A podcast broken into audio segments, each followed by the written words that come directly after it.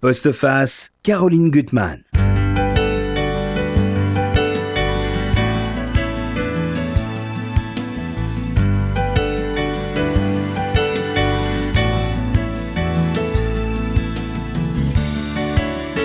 Dialoguer avec les morts, tenter de les comprendre, de porter sur eux un regard juste, toujours les aimer, mais aussi arriver à s'en affranchir pour que leur présence à nos côtés ne soit pas un poids, mais un élan de vie et un garant de mémoire. Colombe Schneck, bonjour. Bonjour Caroline Gutmann. Ce dialogue, vous ne l'avez jamais cessé, et de livre en livre, vous avez exploré cette, cette, cette famille, et vous nous offrez un, un, texte bouleversant, Les guerres de mon père aux éditions Stock, où vous réunissez tous les pistes, toutes les pistes de vos livres précédents. Alors ce père, c'est Gilbert Schneck, un personnage lumineux, doux, confiant, aimant, mais fuyant de toutes ses forces les décombres de son passé. Barbara. Bonjour. Bonjour. Bonjour. Alors, je sais que vous avez construit notre Barbara. Autour euh, des secrets de famille, mais, mais, mais version, euh, version mystère, version, version roman noir. Voilà. Alors, c'est deux livres que vous avez adorés. Vous allez nous, vous allez deux livres fabuleux. Faire partager votre enthousiasme, oui. comme toujours. Colombe, dans ce livre très fort, j'insiste, vous montrez quand même tout de suite la difficulté d'affronter une histoire familiale. Il y a une première scène avec euh, euh, Pierre Pachet, euh, qui Mon oncle, a disparu, oui, a disparu aujourd'hui du côté maternel, et qui va vous recevoir, et qui, vous vous souvenez de votre premier livre que vous aviez publié en, en 2005, hein, sur ce grand-père, hein, Schneck, et il vous avait accueilli en vous disant, oh là là, ce livre c'est rien, c'est un, un, amas de, de, de documentation. Euh, oui, oui, c'était très brutal. Euh, c'était très brutal. Je me souviens, j'étais. Euh, j'étais un peu désespérée. Il faut dire quand même que c'est un grand monsieur. Alors, Pierre, rappelez qui peut-être Pierre ouais. Qui était donc euh, universitaire, qui a beaucoup écrit sur la famille, sur notre famille. De ma, en particulier, il a écrit un livre qui est magnifique, dans lequel je me reconnais, dans lequel il me semble tout ce que j'écris est, est et synthétisé euh, mmh. qui s'appelle Autobiographie de mon père sur son, sur son propre père, mon grand-père, mais de l'autre côté, du côté de ma mère. Euh, euh, je pense qu'il exprimait une forme, euh, cette violence, hein, ce mmh. n'est pas un livre sur mon premier livre, sur mon grand-père, euh, peut-être de frustration, mais je me souviens que quand j'écrivais ce premier livre, j'étais moi-même très canassée. Je, je, me souviens que j'écrivais donc cette histoire. Mon grand-père a été assassiné en 1949. À l'époque, on pensait qu'il avait été coupé en morceaux par son amant. C'est une histoire assez, disons, spectaculaire. Vous parlez mmh. de, de crimes noirs tout à l'heure. Ça faisait la ligne de tous les journaux. Et j'avais voulu raconter, savoir ce qui mmh. s'était passé. Euh, mais j'étais moi-même très cadenassée. Quand j'écrivais, je me souviens, je, je me disais, je ne sais pas si j'écris un livre ou je fais autre chose ou, ou ça ne sera rien. Et je, je, me souviens que je me limitais. Je me, dans chaque mot, j'avais, j'avais presque peur de ce que j'écrivais. Vraiment, je, je euh, moi-même, j'avais pas la conviction que j'écrivais un livre à ce moment-là, qu'il fallait juste que je raconte cette histoire. Et, et, fort, hein, euh, et, et hum, oui, je me souviens, vous m'avez ah, oui. euh, accueilli pour ce premier livre, qui avait reçu d'ailleurs un oui, un bon accueil euh, de la presse de l'époque. Mais euh, pour Pierre, pour mon oncle, c'était compliqué. Euh, tout d'un coup, il avait cette nièce qui, lui, qui elle-même ne croyait pas à ce qu'elle faisait, et tout d'un coup était publié chez un très bon éditeur. Le livre avait disons, un certain succès. Et, euh, Il était gêné, finalement. Je pense qu'il y avait une gêne de sa part. Euh, et puis, c'était une. Moi-même, je me posais des questions sur ma légitimité, sur ce que je faisais. Et, et je crois que c'était me renvoyer à à mes propres interrogations. Et euh, d'ailleurs, depuis, j'ai une j'ai eu que de cesse de lui montrer qu'il avait tort. Et d'ailleurs, euh, vous avez épaulé. Il m'a beaucoup finalement. aidé par la suite. Oui. Et euh, on s'est voilà, on s'est disant qu'on s'est réconcilié. Euh, et un jour, il m'a dit, enfin, il avait dit à une amie, je me souviens, mais Colombe à force de travail, sans le faire exprès, en train de devenir un véritable écrivain. Parce que c'était pas le genre à faire des compliments. Hein, c'est c'est euh... beau. Il y a, il y a une, en écho, alors beaucoup plus désagréable à cette histoire, vous avez un vague cousin de, de votre père mmh. qui a été totalement injuste, qui est un juriste, un et, et qui, a, qui, a, aussi sorti une grosse méchanceté. On oui, va pas y revenir, oui, mais, mais euh, ça montre bien que la parole sur la famille est très difficile. C'est très difficile parce que je ouais. pense que quand on écrit sur sa famille, euh, on est à la fois des voleurs et des menteurs. Mm. Euh, qu'on soit artiste, écrivain, musicien, et qu'on s'empare de choses familiales, intimes. Oui. On vole des choses qui sont des choses euh, familiales et privées. Euh, on les vole à, à la famille. et, en plus, on, et en plus, on ment puisqu'on va les transformer Ouais. par son propre regard, par sa voix, par ses souvenirs. Enfin, euh, donc, on est vraiment pour les autres des menteurs et des voleurs. Et je comprends très bien que pour euh, ma famille, enfin pour ça soit très difficile à, à comprendre et à entendre et à accepter. Mais je me souviens quand Pierre Paché, par exemple, il a écrit un livre sur ma grand-mère. Moi-même, à la lecture, j'avais. sa mère. Oui. À la lecture, j'étais gênée. euh, Je ne reconnaissais pas ma grand-mère. C'était sa mère. C'était voilà. à nouveau Euh, il faut accepter. Voilà, il faut l'accepter que il faut accepter que l'art, que la littérature est faite est faite beaucoup de mensonges et de vols. Et on- malheureusement, on ne peut rien y faire. C'est ainsi.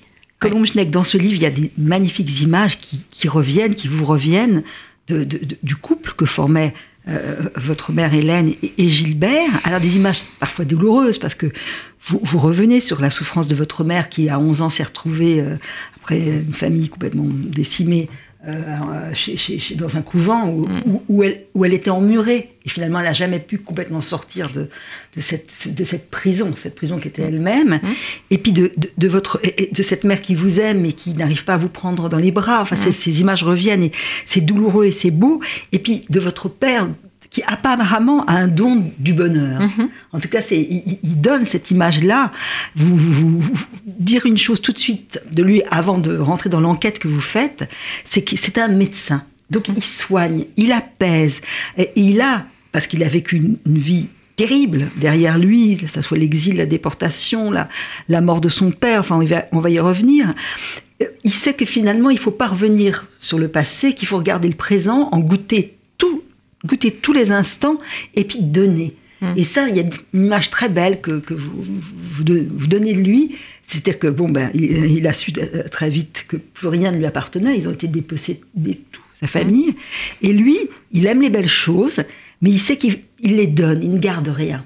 Ouais, c'est quelqu'un de très généreux. D'ailleurs, quand je, c'était très agréable d'écrire sur lui, et surtout de rencontrer ses amis, ses proches, les femmes qu'il avait aimées, parce que c'est quelqu'un qui a laissé un très bon souvenir euh, euh, par sa générosité, son écoute, euh, sa façon de conseiller, d'offrir.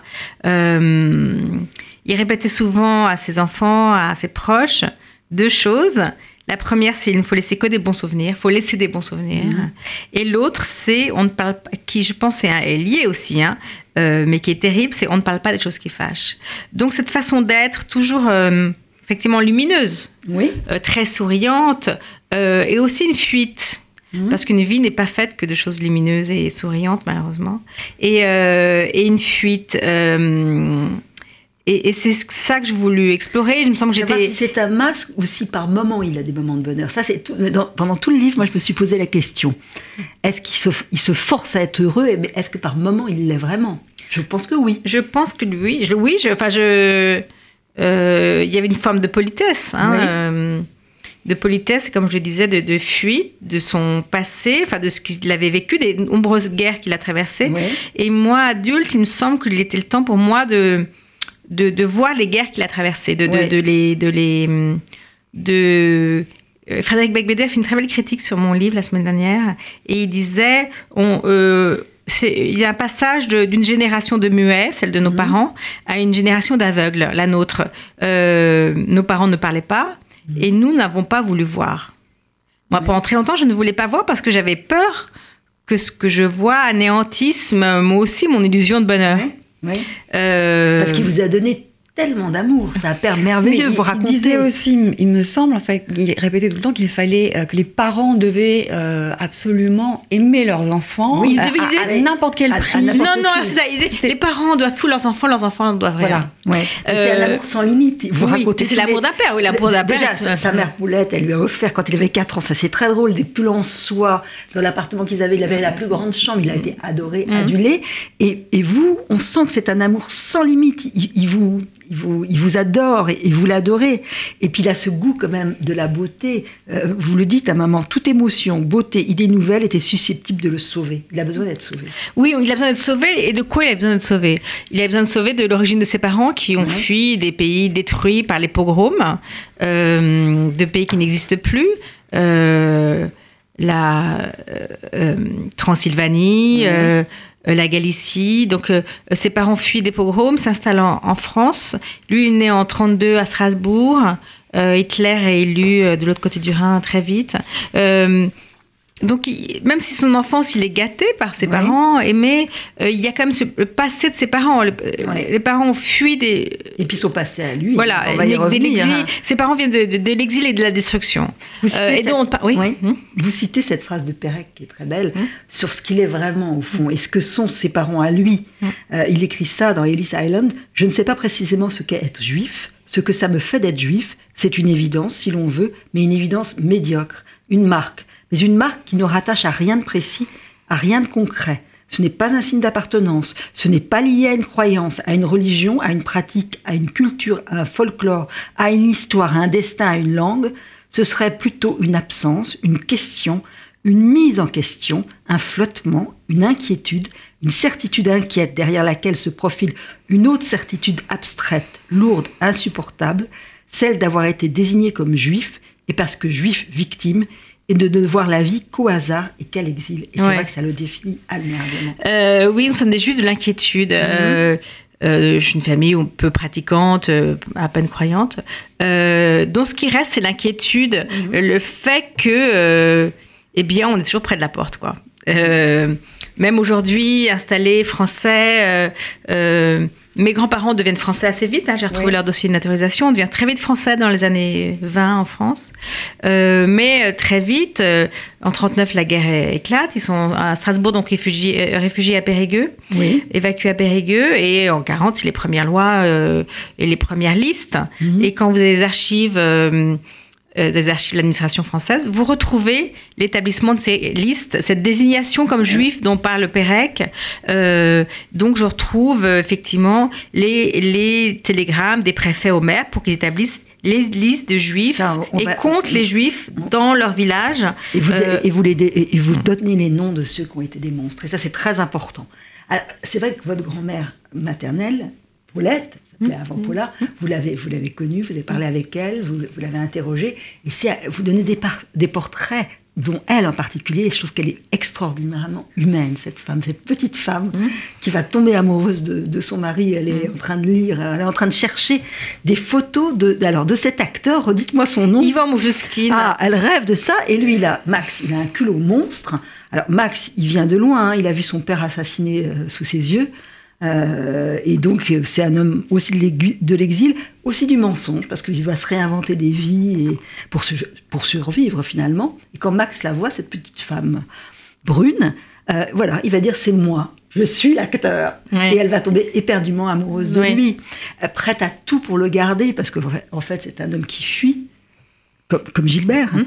Et elle, elle, lui cuisine, ça c'est beau, des croissants à la cannelle, aux noix. Et quand elle va, ça va aller plus loin, qu'elle l'a quitté euh, pour, pour survivre, elle, cuisine sans arrêt des légumes. Vous dites, elle les coupe en, petits dés pour essayer d'apaiser son inquiétude. C'est tellement juste ce portrait. Euh, et puis je crois que la cuisine, c'est ce qui reste quand il reste rien. Ouais. Euh, quand on part, quand on doit immigrer, quand euh, qu'on peut partir même pas avec une valise, euh, il reste les recettes de cuisine. Mmh. C'est ce qui reste du pays. Il reste de son pays, la Transylvanie.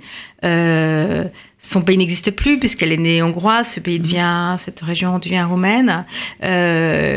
donc il reste ses recettes de cuisine. Voilà, il reste mmh. les petits croissants aux noix qu'elle faisait, par exemple, de son pays couvert de noyer.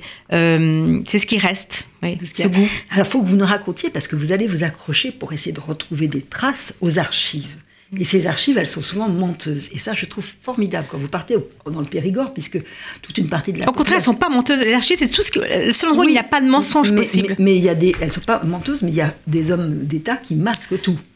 Alors. Quand vous euh, allez plonger dans certains dossiers, alors en même temps, c'est terrible et, fascinant euh, euh, sur tous ces maires qui ont été des collabos monstrueux, le préfet, qui vont finalement nier la réalité et dont un, je le cite, le préfet Jean Popinot, à ça j'en suis sorti ébahi, euh, jusqu'au bout, il a essayé de négocier son, même pas pardon, puisque pour lui il était indemne, et en 55, il a, eu, il a réussi à, à être réintégré et à exiger qu'on lui donne des indemnités Oui, c'est monstrueux. Alors, c'est Jean Popinot est un préfet parmi d'autres Oui. hein, qui exerce euh, en Dordogne euh, euh, entre 43 et 44 euh, et qui va organiser l'arrestation de rafles et de résistants avec euh, une certaine, euh, disons, volonté. hein. C'est un collaborateur très actif. qui va fuir à la libération et et les archives euh, gardent tout, c'est-à-dire que gardent aussi bien son sens de l'organisation pour euh, organiser les arrestations de rafles, de juifs et de résistants. Et donc tout là, on a tous les papiers, Ouais. ces télégrammes qui signent, euh, ces colères parce qu'on n'en arrête pas assez de gens, parce que des gens certes résistants fuient. Euh, et puis on a euh, aussi dans son dossier individuel aux archives nationales, on a toutes les lettres qu'il va écrire à la fin. Vers 43, 40, vers 44 à Vichy pour obtenir cer- certaines aides, par exemple une aide militaire pour pouvoir arrêter les résistants. Et puis euh, euh, les lettres qu'il va écrire. Il est, comme euh, nombreux préfets collaborateurs de l'État français, il va être mis de côté par l'administration française, c'est-à-dire euh, euh, on lui retire, euh, plus en fonction, il est sans salaire, et, et, euh, il va avoir de cesse pendant les années 50 de demander euh, sa réhabilitation euh, en disant qu'il n'a été qu'un bon patriote. J'ai le droit Euh, de porter la tête haute. Oui, sans, et ce qui est étonnant dans ces lettres, hein, c'est qu'il n'y a aucun sentiment de culpabilité sur. euh, euh, il produit même quelques lettres, il a, comme, aussi comme certains préfets, hein, il a caché quelques familles. prévenu quelques familles juives euh, qu'ils allaient des amis qu'ils allaient être arrêtés donc il se prévaut de ça Euh, euh, et il va finir par obtenir, puisqu'il y a une amnésie, une, une amnésie, je dirais plutôt dans la, dans la société française, l'administration française, dans les années 50, ce qui s'est passé pour les Juifs, il va obtenir euh, sa réhabilitation en 1961 et il va, deman- il va demander et obtenir un rattrapage de 15 ans de salaire. De et il y a un petit carton euh, de, de- écrit par sa main où il fait l'addition de tout ce que l'État français euh, lui, doit. Euh, L'amnésie fait que, euh, puisque les Juifs ne parlent pas, euh, puisqu'on ne parle pas de la collaboration, puisqu'on ne parle pas de la Shoah, eh bien, il n'a rien fait. Et, euh, et finalement, qui se retrouve coupable Ce sont les victimes elles-mêmes, comme euh, mon père et mes grands-parents. Mais il y a un, un épisode aussi effrayant, là, qui est beaucoup plus actuel, c'est le maire de Sarlat. Alors heureusement à vos côtés, quand vous allez enquêter, et ça c'est passionnant toute cette partie sur les archives, il est à vos côtés, il est en colère, euh, en colère ce Bernard Rayego. Donc le maire de Sarlat, Jean-Jacques de Peretti, oui, a refusé que le nom des Juifs déportés de Sarlat soit inscrit sur le monument aux morts au, au nom de la réconciliation nationale. On est aujourd'hui en 2018. Euh, voilà, comme s'il y avait une... Oui, il y a une honte à Sarlat. Les Juifs ont été déportés avec l'aide du maire de Sarlat de l'époque. Oui. Voilà. Et de la gendarmerie de Sarlat et des policiers de Sarlat. Euh, c'est comme ça dans toute la France. Mais que dire, dire aujourd'hui de refuser cet état, les faits, et de refuser euh, qu'il y ait euh, qu'une inscription au monument aux morts, je trouve ça. c'est monstrueux. Donc vous racontez Ouais. votre père qui va côtoyer le pire, côtoyer aussi le meilleur, parce que vous avez retrouvé des témoins de ce passé, dont un, un de ses copains de classe, Guy, que vous allez retrouver, qui est maintenant à la retraite, un artisan à la retraite. Il y a une femme qui malheureusement est décédée, Marguerite, qui est décédée en 73, qui a été exceptionnelle. Alors, Marguerite Berens, oui. et, et vous écrivez cette phrase que je trouve très belle. Pendant cinq ans, Gilbert a rencontré le pire et le meilleur et a décidé de faire semblant d'oublier le pire et de se tourner vers le meilleur. Oui, c'était, Mais- je pense que c'était ça qui l'a sauvé. Euh, je crois que si mon père était cet homme souriant et aimant, c'est qu'il avait rencontré aussi ce qu'il y a de meilleur dans l'humanité. Euh, l'amour de ses parents, mais euh, pas seulement l'amour d'inconnus. Euh, je pense à Thérèse Moreau, qui était couturière, euh, la mère Ouais, de son copain Guy, qui, qui l'hébergeait les soirs de rafle.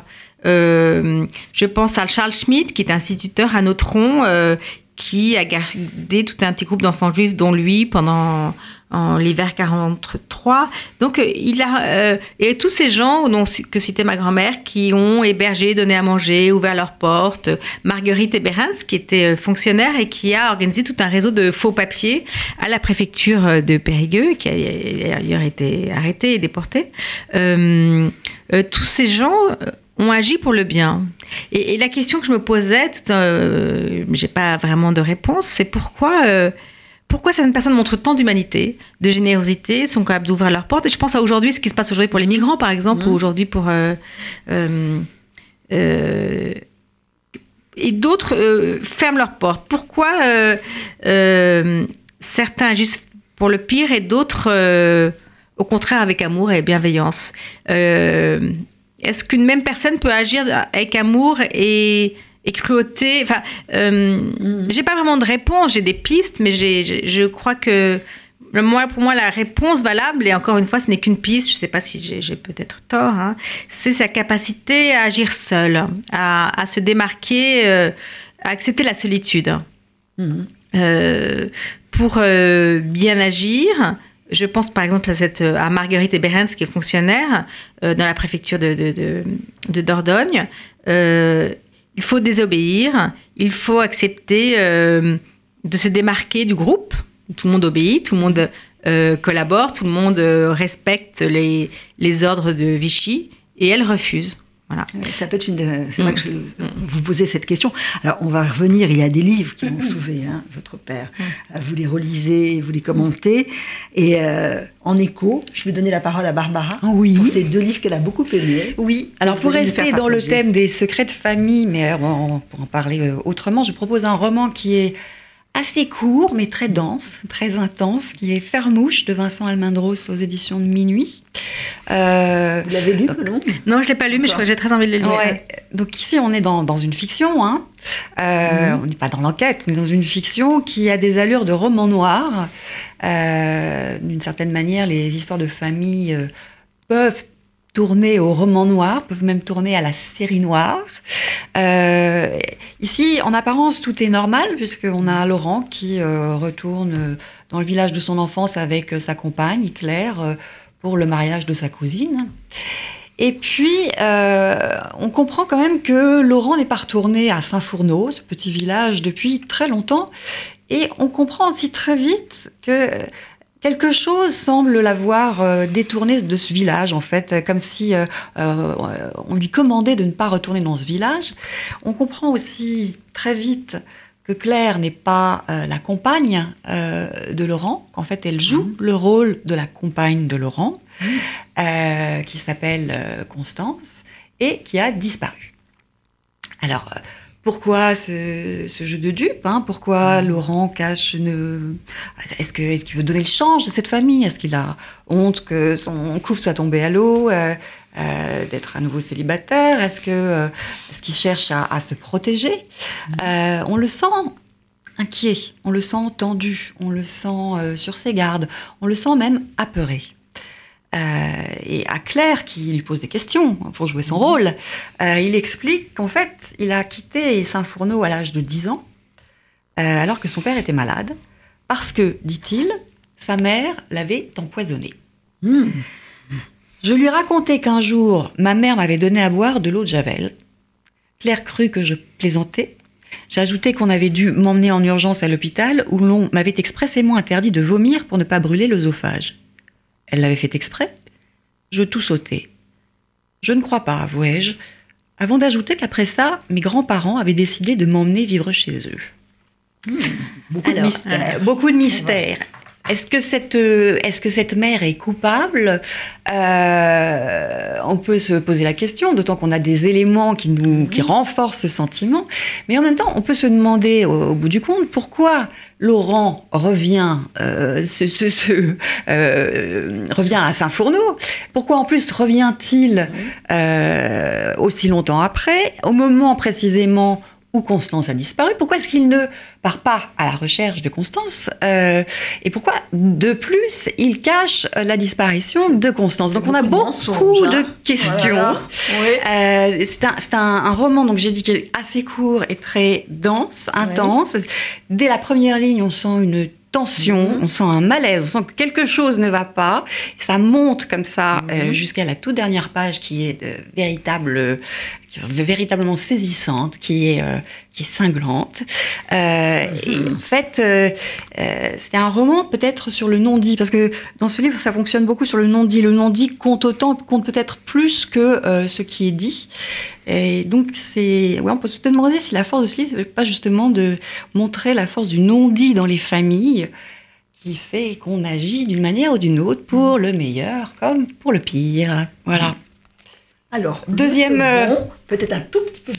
Alors, brièvement, parce que nous avons encore beaucoup de choses. à Comme euh, l'hiver est venu, euh, je vous emmène dans- sur, sur des terres enneigées Ah, euh, avec le roman d'un jeune Québécois qui s'appelle Christian Gay-Pouliquin, donc qui a publié le, Le poids de la neige aux éditions de l'Observatoire. Donc c'est la couverture est magnifique, Ah oui, comme belle, le hein. livre.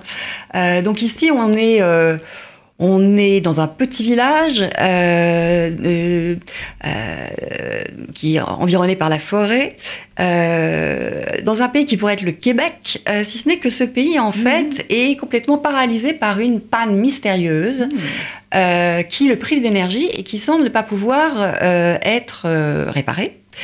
Et ce, ce pays est confronté de plus à euh, des épisodes de neige euh, d'une ampleur inédite euh, qui bloquent les voies de communication et qui semblent elles aussi ne pas pouvoir s'arrêter.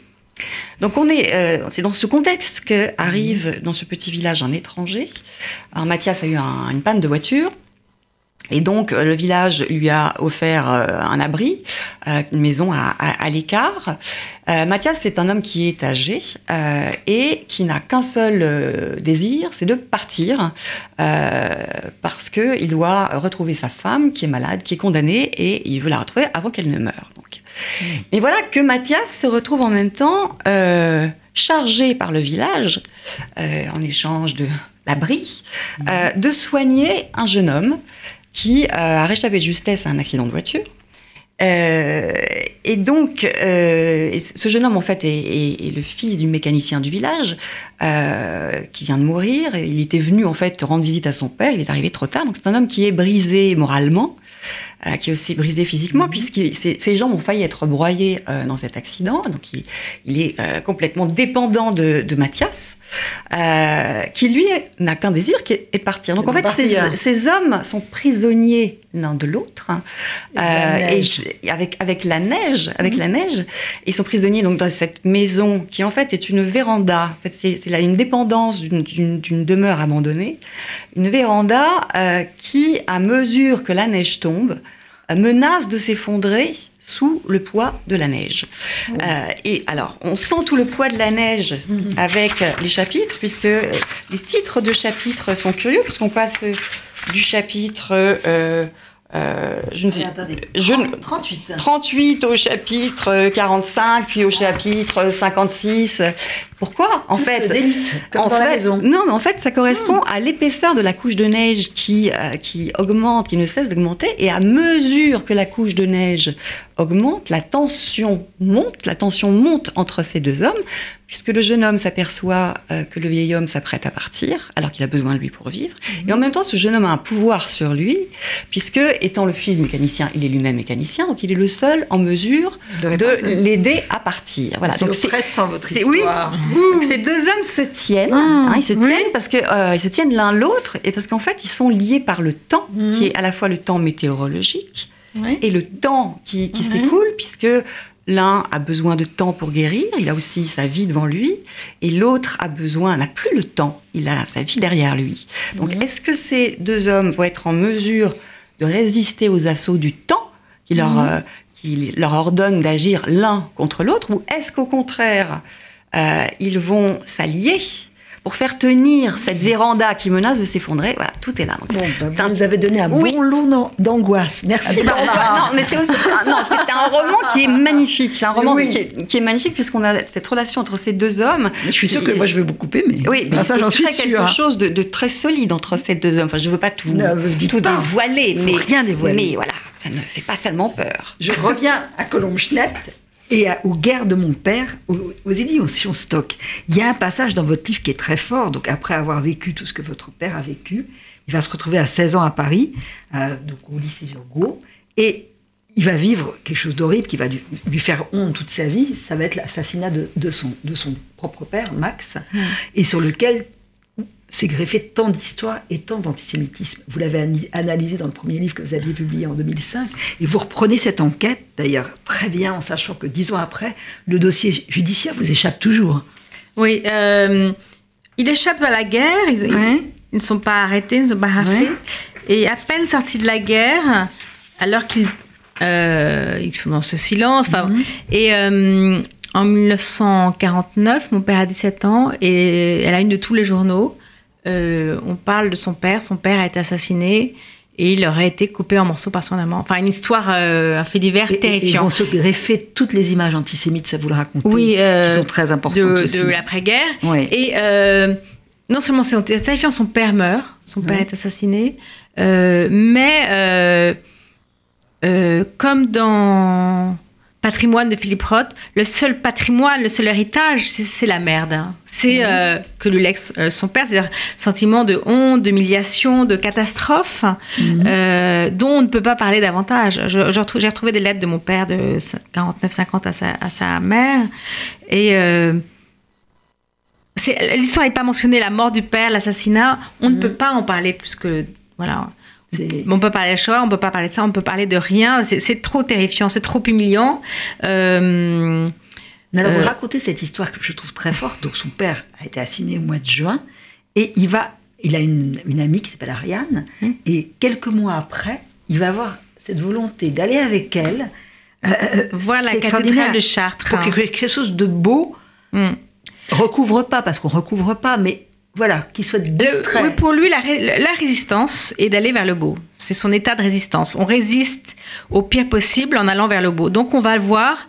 Il va passer une journée, prendre le train avec cet ami, et ils vont aller voir la cathédrale de Chartres et, les, et ces vitraux qui ont été sauvegardés, vous savez, pendant la guerre, qui ont été démontés de la cathédrale et qui sont euh, remis en place euh, après la guerre. Et euh, le bleu des vitraux, les couleurs, les... oui, le sauve, c'est la beauté, le sauve. La beauté le sauve. Oui, la poésie, la musique, la littérature, euh, mais aussi un peu le vert en cachemire. Enfin, euh, Ouais. tout ce qui peut être beau et qui fait du, fait du bien. Ouais, c'est qu'il aimait, qu'il aimait plus que tout le, ra- le raffinement. C'est Oui. dans ses appartements, il choisissait tous les objets Ouais. pour s'en, libérer ensuite, puisqu'il ne gardait pas grand-chose. Oui, euh, c'est oui parce qu'il offrait beaucoup de choses. Il, offrait- il, il aimait offrir. hein. Il avait beaucoup de générosité, mais effectivement, il avait beaucoup de goût, un goût très raffiné, très sûr. Elle allait aux puces acheter des objets, des lampes, des tissus, des, meubles, euh, pour les offrir ou pour les garder, avec l'idée que la beauté sauve. Euh, cette beauté éphémère hein, euh, nous sauve. Alors vous, c'est aussi la force de votre livre. Il y a des livres dans le livre. Vous reprenez quand même l'enquête sur votre grand-père en retrouvant quand même d'autres éléments. Oui. Euh, Oui, parce qu'en fait, quand j'ai commencé à... euh, C'était euh, l'histoire de mon grand-père assassiné, c'était mon premier livre. Et à l'époque, j'ai demandé le dossier judiciaire aux archives et on m'a dit qu'il avait été perdu. En fait, j'ai appris un peu plus tard qu'il avait été mis de côté à ma... pour ne pas que j'ai accès à ce dossier. Puisqu'effectivement, à l'époque, en 49, les policiers, disons, euh, font une... enquête- se trompent. Mhm. Je pense que ce- ils alimentent la presse de l'époque sur, et sur cette fausse piste qu'il est de l'homme coupé en, en morceaux par son amant, puisque mon grand-père n'a pas été coupé en morceaux. Mais un c'est pas de- son amant, mais c'est une histoire de une hein. d'amitié, de jalousie qui, qui a mal tourné. Euh, et donc, j'ai eu pendant les dernières années, j'ai demandé à plusieurs reprises dossier judiciaire, j'ai fait appel. Vous savez qu'il y a une règle Mhm. de communicabili- communicabilité de 75 ans. Euh, donc, il fallait que je demande un- une exception. On me l'a refusé. J'ai fait appel à, à la commission d'accès aux documents administratifs qui, en général, statue et accepte pour. euh, c'est- un dossier, c'est un procès qui a eu lieu en 1950. Ouais, enfin, c'est une vieille histoire, tout le monde est mort. Et je me souviens, j'ai reçu une lettre qui m'a euh, étonnée, qui même euh, que j'ai trouvé assez scandaleuse, en me disant que je n'avais pas besoin d'écrire un, un nouveau livre sur cette histoire. C'est effarant. C'est-à-dire que l'administration française considère que euh, votre sur travail, questions hein. de littérature, n'a pas, on n'a pas besoin d'écrire un livre sur cette histoire. Euh, le fait du refus, du secret, c'est quoi? Je ne sais pas, mais du fait, le fait qu'on me refuse autant ce dossier me donne encore davantage envie de, de le retrouver. Je veux dire quelque chose de, Oui. de caché. Donc je n'ai pas terminé avec cette histoire, je pense. Ouais. Et, et je trouve que c'est passionnant, les, à nouveau les nouvelles pistes que Mm. vous offrez. Alors, les guerres de votre père, il y en a pas une dernière, parce que ça, cette honte, elle va le refrapper quand euh, euh, il est avec Monique et euh, il y a la une de Paris Match, il va avoir une crise, plus ou moins une crise cardiaque. Sa première crise cardiaque quand il a 40 ans, c'est après avoir vu cette euh, Ouais. une de Ah, il y a Match. une- alors, effectivement, il y a la- l'assassinat de son père qui revient. Il y a la Shoah qui, ne, qui finalement ne, ne, Ne- ne part jamais. ne part jamais, qui n'est jamais là, puisque tant qu'il y a une amnésie, on n'en parle pas, il y a- Mhm. les choses sont toujours présentes. Et puis il y a aussi la guerre d'Algérie, guerre qui est la de dernière guerre, guerre auquel il participe comme jeune médecin. Il est appelé, il passe deux ans au fort de Sétif, et comme d'habitude, il le dit toujours, euh, on ne parle pas de choses qui fâchent. Mhm. Et un, un ami confie, oh, c'est comme les scouts un peu plus long. Bien sûr, c'était euh, Sétif, c'était atroce. Euh, la guerre d'Algérie, pour tous ceux qui ont participé, c'était une mauvaise guerre dans laquelle il n'y a ni perdant ni gagnant, ou euh, un, un gâchis énorme, où la torture, on la retrouve de tous les côtés. De, de- de tous les du côté côtés. du FLN comme du côté de l'armée française. Comme jeune médecin, il doit soigner des gens qui ont été des, des, des- des prisonniers qui ont été torturés Mhm. euh, pour les rendre présentables, pour les et on n'en parle pas comme voilà comme ça reste un événement euh, et on rentre d'Algérie, il rentre en 61 d'Algérie avec le sentiment de une sorte de culpabilité de qu'est-ce qu'il a fait, qu'est-ce qu'on peut faire, comment bien agir. Il a presque la tentation à un moment d'y rester. Oui, parce que c'est quelqu'un. Il était pour la, la défense de l'Algérie Oui. et, et, euh, euh, et il veut bien faire et il Mhm. est très passionné par les idées nouvelles. Il, euh, il, euh, il se passionne pour ce qui se passe, pour la psychanalyse, pour le, le- la lutte anticoloniale. Euh, euh, c'est quelqu'un de moderne. Oui. Et, et là, en Algérie, il n'y a pas de. Oui, il n'y a pas de bon côté. Il n'y a pas. Il y a, il y a pas des gentils des méchants d'un côté, c'est pas la Seconde Guerre mondiale, et il se retrouve peut-être du mauvais côté, Oui. Du côté de l'armée française euh, qui torture, mais en face c'est pas mieux. Euh, en face il essaye toujours d'apaiser. C'est vraiment ça. Il ça- tente, dans la que- vie, voilà. générosité, c'est apaiser. Euh, Alors que ça soit des petits noms, vous, vous dites les petits noms d'amour qui, qui, qui Ouais. donnent aux, au- aux uns et aux autres. Mais c'est toujours une façon de, de, de vouloir Oui, ouvrir. par ses mains, par son métier, en posant ses mains. Euh, je me souviens de la façon dont il posait son- ses mains sur mon ventre quand j'avais mal au ventre quand j'étais enfant. Il voulait apaiser et face à la cruauté, à la, comment on, on peut pas, qu'est-ce qu'on peut faire face à la guerre et la torture et la destruction? Qu'est-ce qu'on peut faire? Pas grand chose. poser ses mains, sourire, Ouais. euh, écouter. euh, Mais cette vitalité, ce goût du bonheur, même s'il était, à mon avis, mort par le malheur, d'une certaine façon, ouais. il, il- a pris la, il avait la, il a pris la meilleure option. La plus belle option. Oui, la belle option, qu'il a l'option de choisir la vie, mais il en est mort, euh, il est mort très jeune, il est mort Ouais. à 58 ans. 58 ans. Euh, et je pense qu'il est mort de, de son silence, de, ce- de cette Mhm. fuite en tout cas, euh, est dans la vie, euh, cette fuite Avec les avec les femmes, par exemple. Très bien.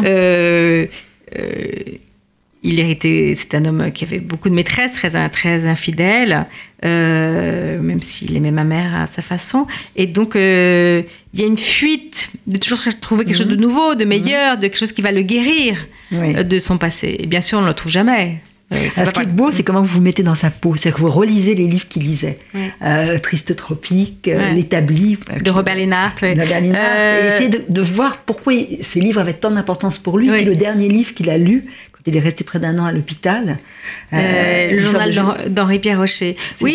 Jacques, il me disait enfant que ses livres préférés, c'était Triste Tropique de Claude Lévi-Strauss et L'établi de Robert Linhart. Donc c'était pour moi important de lire Mhm. ces livres, euh, de savoir ce qu'il en avait euh, euh, euh, retenu, ce qu'il était. L'établi, c'est. euh, euh, je ne sais pas si vous vous souvenez de ce livre, mais c'est euh, Robert Linhart, donc euh, militant euh, euh, 68 art, qui va travailler dans une usine Renault pendant, pendant un an et qui décrit de façon très précise, très minutieuse, très juste le travail d'un OS, le racisme au sein de, de- de- des usines Renault. C'est-à-dire que selon votre couleur de peau, euh, euh, vous êtes noir, arabe ou blanc, vous allez rentrer directement à un certain grade que les, Arabes sont traités comme les derniers. Euh, et sa rencontre avec un, un ouvrier qui, comme lui, est au rebut, puisque Robert Linhart se révolte. Donc, on va l'emmener, on va l'envoyer dans le, dans le travail les plus dégradants. Et là, il rencontre un, un ouvrier qui s'appelle Ali, qui est d'origine algérienne, et qui lui dit le- Les juifs, c'est mal. Et alors, Robert Linhart lui dit Mais je suis juif. Il dit Non, tu peux pas être juif. Le juif, c'est mal. Qui, euh, et l'incompréhension face au malheur. Euh, face à cet homme, euh, Ali, qui a été, euh, euh, qui a vécu dans un petit village algérien où la viande allait aux chiens plutôt qu'aux enfants algériens, euh, et pour qui le juif, quoi qu'il se passe, le juif c'est mal, et qui ne veut pas croire que Robert Linhart est juif. Euh, cette ce terrible souffrance, cette terrible incompréhension qui, je pense, touchait mon père, oui. Et ce qui ressort de ce livre, c'est cette bienfaisance qu'il avait, c'est qu'il voyait toujours quand quelqu'un avait un manque. Oui. Il essaye de réparer, de toujours vouloir réparer. Ça, ça ressort de ce livre qui est vraiment un très beau texte. Colombe Schneck, merci. Merci, Les Caroline. guerres de mon père, c'est vraiment un très très beau texte. Je trouve que vous avez. C'est pas progressé parce que tous vos livres sont passionnants, mais ce livre-là, c'est vraiment une. Vous réunissez beaucoup de choses qui, avaient, qui étaient en vous et vous avez trouvé un nœud en tout cas. Barbara, Oui, vous m'avez donné envie de lire les deux livres. Oui, alors. On va se battre pour le les avoir. poids de la neige, très beau poids de la neige de Christian Gay Poliquin aux éditions de l'Observatoire. Euh, et euh, le très fulgurant euh, Faire mouche de Vincent Almendros euh, aux éditions de Minuit. J'ai envie de connaître la fin. Ah bah oui, j'ai Mm. j'ai réussi. Merci Colombe Schneck. Merci, Et à lire votre livre. À bientôt.